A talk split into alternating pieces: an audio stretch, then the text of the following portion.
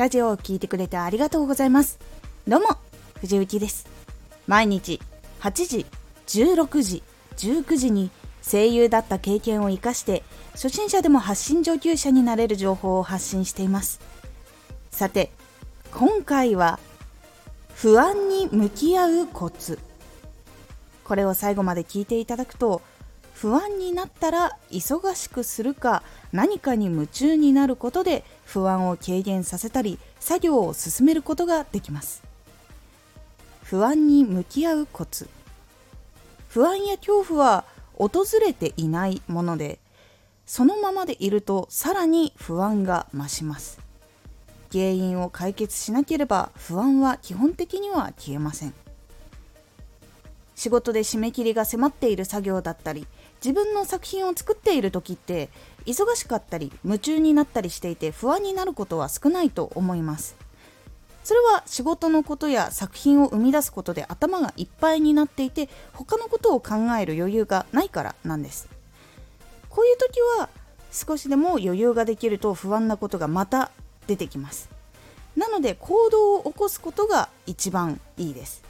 特にいいのは不安の元になる原因を対処することが一番いいです。例えば作品が間に合うか心配だったとしたらスムーズに進められることを考えたりできるだけ行動して作業を進めるようにした方がいいです。他にも仲間に手伝ってもらえるように頼めることはないかとか頼んでも大丈夫な人はいないかっていうことを考えてみるようにしましょう。これも結構大事なことだったりします。実際に悩んでいて何もできないでいたら自分で不安を実現してしまいます。本当に作品が間に合わないっていうことになってしまいます。なので不安がある時はその原因を解消するために進んだ方が一番いいです。なので作業が間に合うかどうか分かんなかったら自分ができることはとりあえず作業を進めること。でそれ以外のところでも手伝ってもらえる人はいないかってことを考えたりする。で実際にいそうだったら連絡をすぐにするみたいな感じで行動を起こしていった方がいいです。実際に私が生活が苦しかった時にどうしようどうしようって本当に思ってるだけで何にも起こらずさらに状況は悪化するばかりだったってことが本当にありました。行動を起こさなかったから家族すら気がつかなかったんです。本当に何もないと普通に生活しているもんだとやっぱり思うんです。なので何かしらのアクションを起こさないと何も変わらないんです。行動し続けたら必ず今の一番ひどい状況からは絶対上に上がれるので絶対に何か行動をした方がいいです。だから不安な時こそ行動をした方がいいです。もしくは好きなことに一旦夢中になってもいいんです。夢中になった後にまた頑張れるっていうこともあるので実際にそれに夢中になるっていうのも一旦はありだと思います。なのでどちらにしろ行動を起こしましょう。不安からどっちにしろ襲われるっていうことは減ります。是非不安で立ち止まってしまう時に5秒でも1分でもやってみよう。行動しようってやるようにしてみるとその先もスムーズにいきやすいのでやってみてください。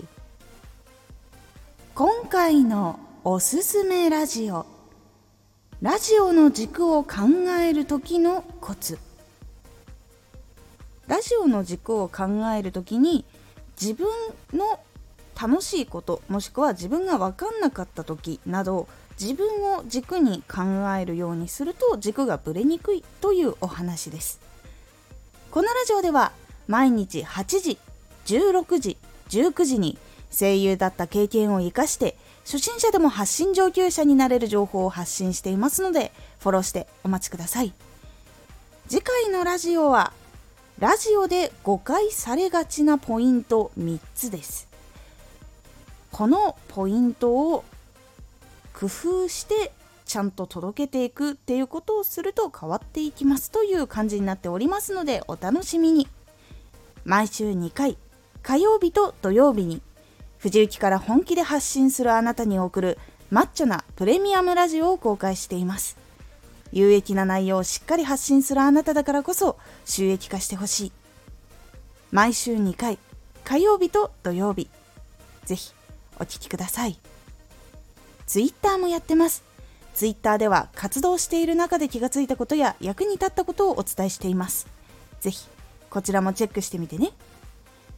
コメントやれたいつもありがとうございます。では、また